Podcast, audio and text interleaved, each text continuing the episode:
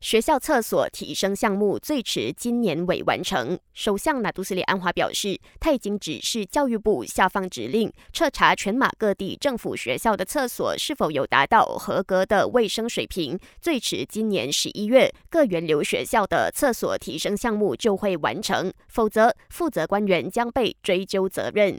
安华说，这项厕所提升计划耗资十四亿令吉。根据教育部之前的公布，每所学校将在这项计划下分别获得七万令吉拨款。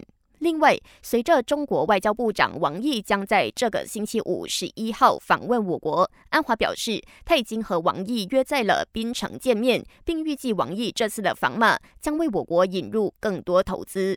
国内一名妇女早前因为在拉曼大学校门口前乱停车，遭市议会执法人员锁车轮。事发后，这名妇女不但向执法人员动粗，还怒摔了一名女学生手机，甚至掌掴了这名女学生，引起哗然。今天，这名妇女被控上了加营推事庭，并面临两项控状。在她承认罪行后，推事官判处她罚款两千令吉，如果未能缴付罚款，则可被监禁两个月。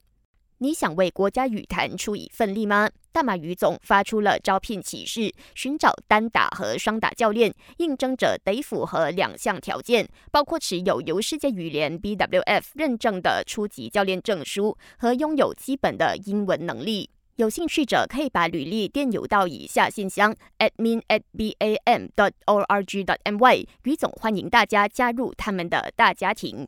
感谢收听，我是子琪。